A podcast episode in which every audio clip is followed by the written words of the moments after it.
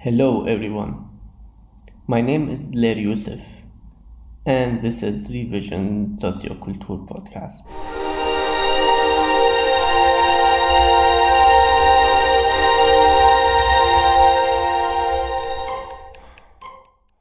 Um, who are you, and can you please, like, individually introduce yourselves? So I'm uh, Nora. I'm 26 years old and currently live in Hamburg. And uh, my full time job is working at an ad agency. I'm a social media manager. And uh, yeah, with that knowledge, I came to Fluid Festival um, two years ago. And I'm part of the public relations team. And yeah, I've been there from the very start uh, doing the Instagram account and uh, posting on all our other channels like uh, Telegram, our website, uh, SoundCloud, and uh, yeah, just working closely with other departments like booking and our awareness team to get our message out there and let people know that we exist. Yeah, I can continue. Um, my name is Josh. My pronouns are he, him. I'm 28 years old and my part in Fluid Festival crew is in the teams of organizational development and um, fundings. So, um, for example, getting the funding of Soziofonds. I come from a mm, similar background. Job-wise, I worked um, as a um, grant application manager. I think that's the correct translation. So also in the field of fundings in Hamburg. And um, now I'm switching my focus to more organizational and team development things. And that's my main interest, um, like how teams work with each other, how they develop individually, but also as a team. And um, over the years, I got more interested in what's happening in the background um, and not at the forefront, like production or booking, curation in general, but more how can I support the structures with money or with knowledge input. Yeah, that's where I'm coming from. Um, yeah, my name is Elisa. My pronouns are she, her. Um, I'm a white cis woman. I'm also able bodied and um, I have a German passport. Um, and I'm queer. That's like the the kind of check in we do at our awareness calls. That's uh, why I repeated that now. Um, I'm also in the organizational development team like Josh and also in the funding team like Josh. And actually, I studied law with Josh. Um, and um, at Fluid, um, um, my interest is actually pretty um, wide. At the festival, I um, I worked uh, for awareness coordination um, I made uh, lightning at a floor for one night. Yeah, I also worked in the back office, so I have a really broad um, overview of the work we are doing. So my interest is actually right now in uh, knowledge transfer uh, within our organization and um, general development of fluids. So where are we and where do we want to go and how do we want to um, evolve? Yeah. Okay, so like, um, but before we go to the future, tell me a bit about the past. How did you start, and how uh, how many people are working there? Um, why did you choose this name? So um, we founded Fluid Festival. I think it was two years ago in 2020 and it uh, originated from another music collective that was hosting parties in Hamburg and Lüneburg. And um, yeah, the collective was um, hoping to build something that would last a little longer than just a party for a night. And that when the idea came up to found a festival, and from that, a new team um, was founded and um, then we worked for with 10 people for a while trying to organize the festival and realized that that's that uh, that's not enough that we need a bit more and um, yeah asked some friends if they would want to help and that's how we operated for a while the the group of 10 people with some friends helping. And then uh, we um, became more people, like we started a process of um, um, I don't really I'm searching for the words uh, for more people. Yeah, we started a process of uh, applications, and uh, we did that, or we are doing that for the second time now. And at the moment, we are a group of um, around 40 people, I would say. That's the main crew. And uh, we are organized uh, in different departments, I would say, like smaller teams, for example, PR or um, booking, awareness, um, and food, stuff like that. And uh, every team has a coordination person, and uh, this group of coordination people comes together and um, also the big group comes together to talk about things. It's really hard to explain in english. I've never had to do that before. It's okay. you're doing a great job. So yeah at the moment we are uh, around uh, yeah a bit less than 40 people i would say but we are in the process of um, of um, gaining new people at the moment. So hopefully we will be a bit more in a few weeks. Yeah, I can further add on it. Um, we also found an association. I think that's the correct word. So um, Heterotopie e.V. is the name. So we are a registered association, um, which is gemeinnützig. Um, Elisa, you know the word? Non-profit. Yeah, thanks. Um, so that happened within the process of what Nora just described. Um, so we kind of got institutionalized on the way. Um, and I think there's an interesting bridge. I mean, because you also want to find out what social culture is. Um, Nora mentioned we were, or people, um, were doing this collective in Hamburg before. So I think at that time it was quite underground and subcultural work. And we got bigger, we got we professionalized ourselves, um, even founded this association, and I think there you can see where um, where things start and where they can go to. Like now we are a festival, um, yeah, uh, known outside of the region of Hamburg, so that's rather a um, a public and known thing and before it was quite small and local, but over the course of the last two to three years, it just grew. This is like a bit interesting because you kind of knew, but um, I've been told through my colleagues, and I search a bit about you, and there's like um, looks like people like you and like other projects and individuals want to work with you and do you know why? Do you have like, do you analyze that? I think it's because we hit a nerve at the moment because um, like um, people are searching for a safer party and it's becoming more of a topic that you don't just want to go out and have fun, but that there are also um, dangers when you go out and that not every person feels safe when they go out and that there are um, uh, certain kind of groups um, yeah who are more in danger than other groups for example. Um, i'm safer as a white woman that uh, a poc person would be when i'm going out and we are trying to come up with concepts to make people feel as safe as possible. And i think yeah a lot of people realize that this becomes more important and um, are happy that people yeah come up with concepts. And then in a combination with a great booking that is also referring to those concepts so we try to um, not not have the standard techno booking with only um, white male cis dudes but have a diverse booking as well. And um, yeah try to show what what the music scene has to offer other than what people already know. And I think this is a combination that people really like and hope to see more of in the music scene at the moment.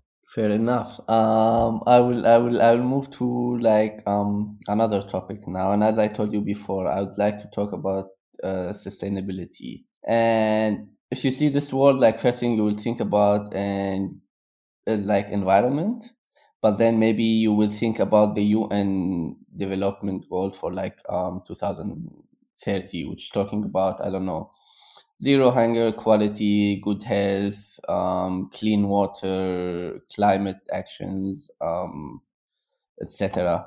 And in your website, you you have like a full page like um, on sustainability, and you describe that, and that's pretty rare to see that in such a project. Um, why you have this page? Why this is like you care about it, and what does does it mean for you? I think there are multiple answers to this question. I think um, Fluid and Flugmodus, the collective before, um, most of the people went to a university that is focused on um, sustainability. So I have to admit, or I think that this um, being sensitive about sustainability is all in our heads because the first semester all we heard about was sustainability, and I couldn't hear that word anymore.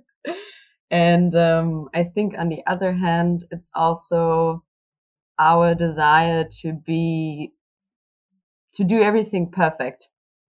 I, I see that kind of desire in every team we have, and um, not thinking about sustainability in 2022 within our generation to me is impossible but maybe that's also a bit our bubble, you know.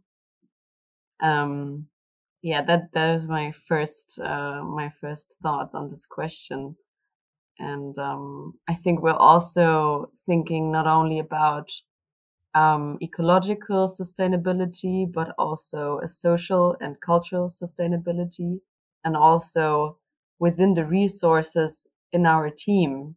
So are we working too much? Are we sleeping mm, uh, too less? Are we eating enough? These are questions I had at the festival. Um, and yeah, I think we can we can still make us more sustainability in in many ways. But um, like sorry for interrupting, but um, it's like pretty interesting when you say like it's maybe only in your bubble. What does that mean? I mean, we're all academics. Um, I think that is a, maybe a bubble um, because when I look at the world, there's still uh, a lot of room for sustainability. And sometimes I think, okay, maybe it's not our generation, but it's our bubble of uh, privileged white academic people who um, think about sustainability. I mean, when you see how many people are voting for um, the Green Party in Germany, it's mostly this kind of background. So maybe it's a cliche. I'm not. I'm not so sure. I didn't do enough research on that. Yeah, maybe maybe I can add in here. Um, I think what is important to realize, or what was important for us to realize, is that we have a responsibility when we do a festival. For us, Fluid Festival is not a commodity. It's more the chance to bring people together and to either experiment on how do we want to celebrate and be together for a weekend, but also to um, um, to put certain values in in the in the center, and we have the chance to um, to get uh, to get in touch with people and hopefully or potentially after the festival they enter into everyday life with a changed attitude or they have um, they got they gain some insight on other topics. I mean when it comes to sustainability and the um, let's say at least ecological sustainability there are other festivals which um, are way more focusing on that so um, i have to say we are we are new we're a pretty young festival we just happen to do it one time. Um, we're still in learning process um, that applies to all our our fields, especially awareness. Um, so yeah, we have to, Elisa said we, we have the desire to be really good or to be perfect, but it's just a desire. We definitely are not perfect and we are on a learning process. That is really important for us. I, I want to interrupt in, in, before even Nura talk. I'm like, in, again, on your website, you says like um, sustainability is something like a process, not a target. Does it like fitting in what you say now? Or is a different thing? Um, I'm not sure if I'm getting your question right, but um, when we say it's a process, it's um, we are not done when we just did a carbon uh, emission um, measuring, which we did for the first time this year.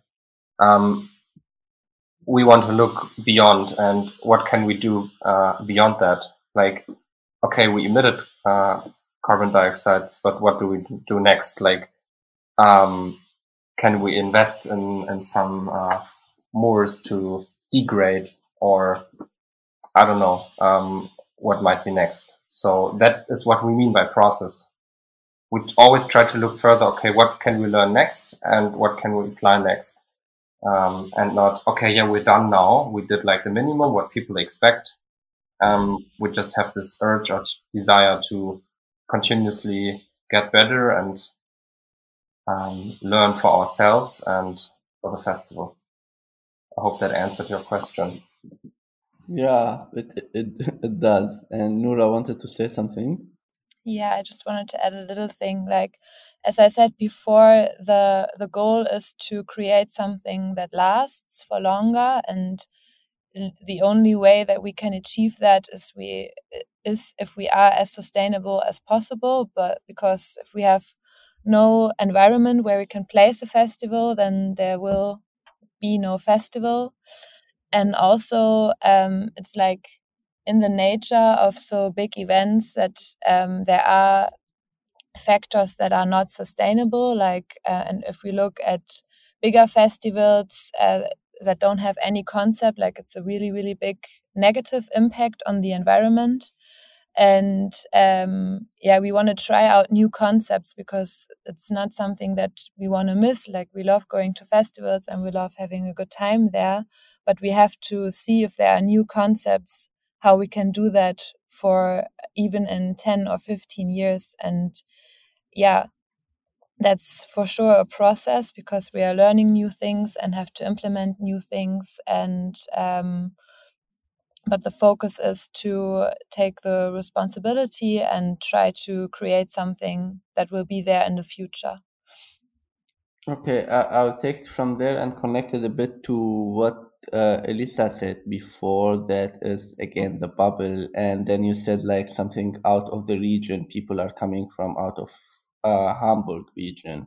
So my question would be like, um, what does your work mean to like your region? So the local region which is hamburg and how does like do you feel there's like um an effect or like you leave on the people?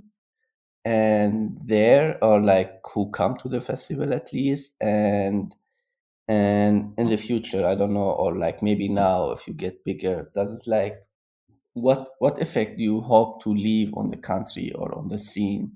Well I hope to leave the effect on people we closely work together with, for example, booking agencies or other festivals that we're in exchange with, or I don't know, um, big partners like um, in the field of security or awareness. Um, I have the hope that they um, see, okay, you can do a festival this way, and that they ask questions towards other festivals. Hey, why don't you do it this way? We witnessed it's working or it's possible. So by networking and by exchanging to spread, for example, um, the approach that you don't or that you shouldn't plan an event on security matters just by thinking in terms of security persons, but by integrating awareness concepts from the very beginning. So what most festivals or not just festivals, like big events. What big events do, they have a security concept and or um, safety concept, and they think in terms of okay, how is it going to be safe? But who defines what is safe?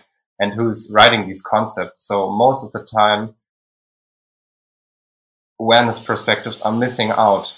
And just, I don't know, some weeks before the event, they are like, okay, yeah, well, we need an awareness team, but that's way too late. So then you miss out on approaching it holistically. So, um, in this particular example, we try to push forward that events in the future don't see security just as, okay, we need a security firm, but we need a whole holistic concept of awareness and security and even uh, paramedics that have meetings before and that work closely together. So I don't know if I should call it pioneering, um, but maybe that's the word. Um, this is what I hope. Okay, and and do you feel you already left an effect on like um on someone or like some people you work with or your visitors or I don't know how you call them visitors? Yeah, visitors or participants. Um, um, I think um, well we we had some surveys afterwards and people were saying on not only in the survey but also through our social media accounts that they had the best festival experience and that they felt way more safer than at other events. So this kind of feedback makes us want to do it again and even improve on it because um, that's the goal. Like people can feel safer. Um, probably an event is never 100% safe. That's um, utopian, but um, so when it comes to guests, uh, the feedback was really, really good. Of course, there are things we can improve. Um, sure, it was our first edition. Yeah, but that was one feedback that was really striking out. You're already planning for next year, right? Yes, we are right in it.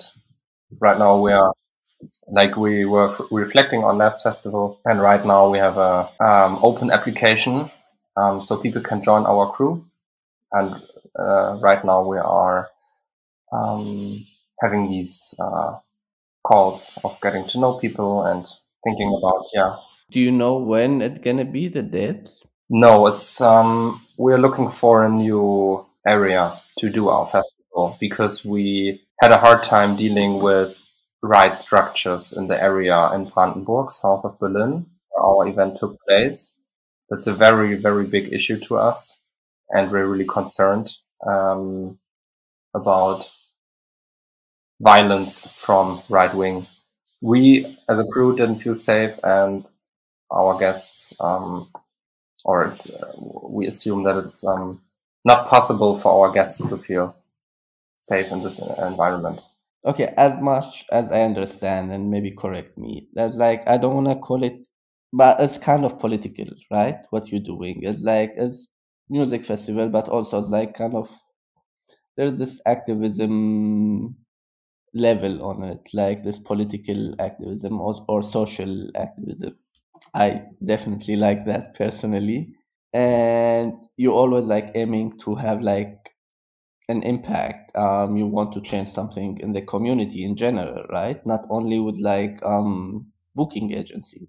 And I know that like um, we always use this like um, I don't want to how do I call it big sentences like something like I want to change everybody feels safe. I don't want like right wing to take over. I don't want radicals to, I don't know, take over. Everybody's like um safe and like can say whatever they want or do whatever they want. But we know that's not possible yet. And it's like um change change is like steps. So um my question would be like what kind of steps you want to take, you know?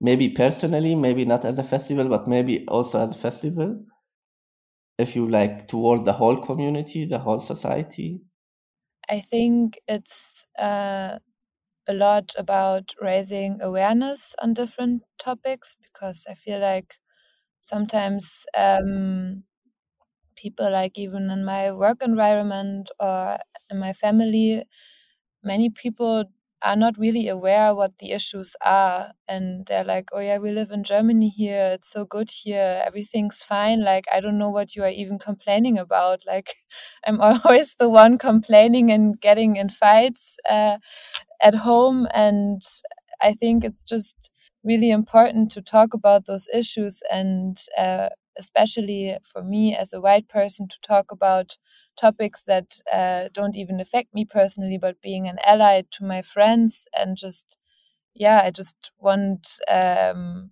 germany to be a nice place to live. And i feel like um, that's something that's very important to me personally but that's also something we can do with the festival like raising awareness and also giving a platform to people that otherwise wouldn't have a platform on other festivals and get the main stage. Like it's so empowering seeing um, people take over and having room to spread their message and then that resonates with people sitting there and like oh yeah this is how it could be like i want to hear more of that and what's more to learn and that's just yeah that's like kind of the vision and it always yeah like as you said it gets in those big words but that's like really what we are passionate about i think um, I asked this question that sounds like a little bit stupid actually, but it's like I like the job that I got because I'm meeting a lot of people and that makes me like learn things, you know. That's why I'm asking this kind of questions to see i don't know different perspectives on things that maybe um, people out of my bubble circle um, sees and that's why i'm asking this question. And part of this process is like um, also to understand what's like as we said before you know what is socioculture what is socioculture? And um and i have so many different ways that people like each person gave me a different answer. And there's ah. like of course there's like this academic definition but also there's like people opinions on it and like everybody have like different perspectives. So i'm like interested to know also your perspective. So i would like the three of you to give me like i don't know what does like socioculture means to you? I can try to make a start um, funny thing is, uh, my last employer um, was working in social culture, but after one year of working there, I didn't fully get the concept of what is social culture. So um, I'm not sure if there's a proper definition to this term. Um, like what what what comes to my mind immediately when I think of social culture is what is happening like within a city, within a certain district. When, for example, a community center for young people or in general uh, a community center where citizens come together um, and when they um, do cultural program or when they consume cultural things that's for me where social cultural things are happening. In a classical in classical definition probably. So it's locally based it's within districts of cities or can also be rural area. Of course, you also have community centers in the rural areas, but as we're coming from cities, I'm going to focus on that. Um, so, and usually these places are supported by by the state, like they get fundings, they're institutions. But this is like the classical way of defining it. I'm I'm not sure if this is applying towards us because we're not operating locally. Like we're a team of people in Leipzig, in Berlin, in Hamburg, even beyond that, like also in, uh, in other cities, even other countries. And we're not focused or destined to one place, um, like Hamburg or like Berlin. So we either bring people together from different places in one area, which is our festival. So that might not apply to the classical definition of social culture, but I think when you look at the two words, two words like social and culture, it's like I don't know, maybe temporary society coming together, um, participating in a cultural event, and what happens between that is what for me could be social cultural event or gathering. So yeah, uh, it's hard to define, um, and maybe it needs it needs an upgrade maybe what you experienced that everybody's give, giving you different answers uh, shows that I don't know it's outdated or it's an upgrade? I think it's a really big word. Culture is such a big word. We could talk hours or weeks about this word, but I think to me it's um, really basic. To me, socioculture means um, what happens when humans get together. How how do we want to interact um, in regarding the question in what kind of society do I want to live in, and what do I want to create? And um, to me, cultural events always have to do something um, with art, basically. And um, we focused on art and on music, but it's way, way, way, way, way more than just a music and art festival. And um, I think socioculture also means reflecting a lot and learning and evolving and um, yeah, always be in some kind of interaction, human human interaction.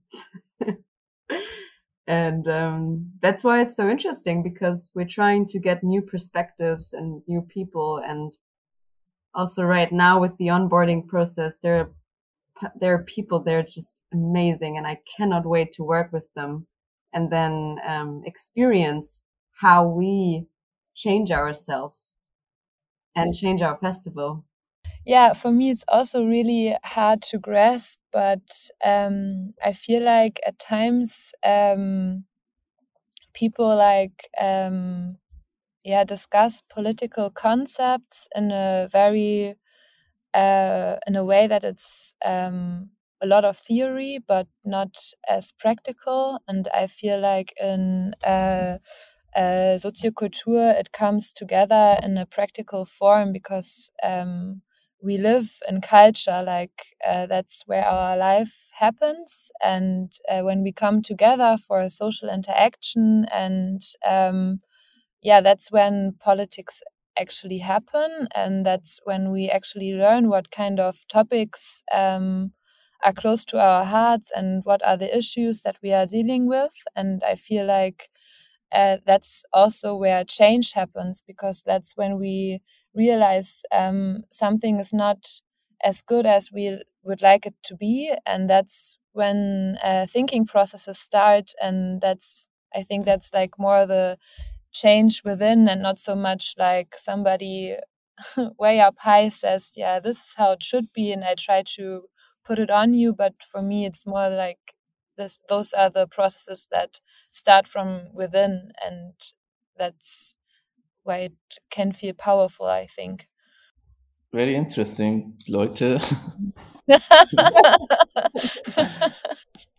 Okay, I have to ask my last question. You got funded by Fund Socioculture, and that's like, um, how does this fund like affect your work and your plan? And does it like change anything in your plans if it does anything? for me the i'm actually being completely honest. For me the socioculture funding is the it's like the highest privilege we enjoy because we can focus just on us. And i think what we can do with it is we can um, we get more time and we get resources to uh, reflect and learn. And the workshops we did they were so sorry fucking empowering. And um, i learned so much more than in my studies i think. I learned on these weekends um, where we came together and really had the time to to think and to talk and to be um, open to talk about our fears to talk about problems and to talk about aims. And um, to have the possibility to fund this is also for me a kind of way to uh, fight classistic structures because we could never all pay uh, four weekends in a year where we just come together and have to pay um, the accommodation and food and transport and stuff. So to me, this is um, a lot of freedom, how I want to spend my time and what I want to learn. And um, yeah, so I think that is uh, basically the, the, and that's not the most important thing, but for our team, for our development, it's just insanely good. Yeah, I love it. I love, and I love uh, talking to my friends and my family about this, and they're all overwhelmed that we have these kind of opportunities. It's just, um, yeah, I feel really privileged and really, really thankful. And I'm not as involved in the funding process, so I don't really know how the workflow went or anything like that. But for me, funding in general, it was really powerful to our project because we were doing this for the very first time and um, getting funding meant that people believe in our festival and not just our friends and family who like everything we do most of the time but like uh, actual but uh, like actual um, professionals that deal with those kind of projects uh, on a daily basis were seeing the concept and thought that this is worth some money. So, yeah, that was really like um, giving us um, a sense of security and um, validation that we are going in the right direction.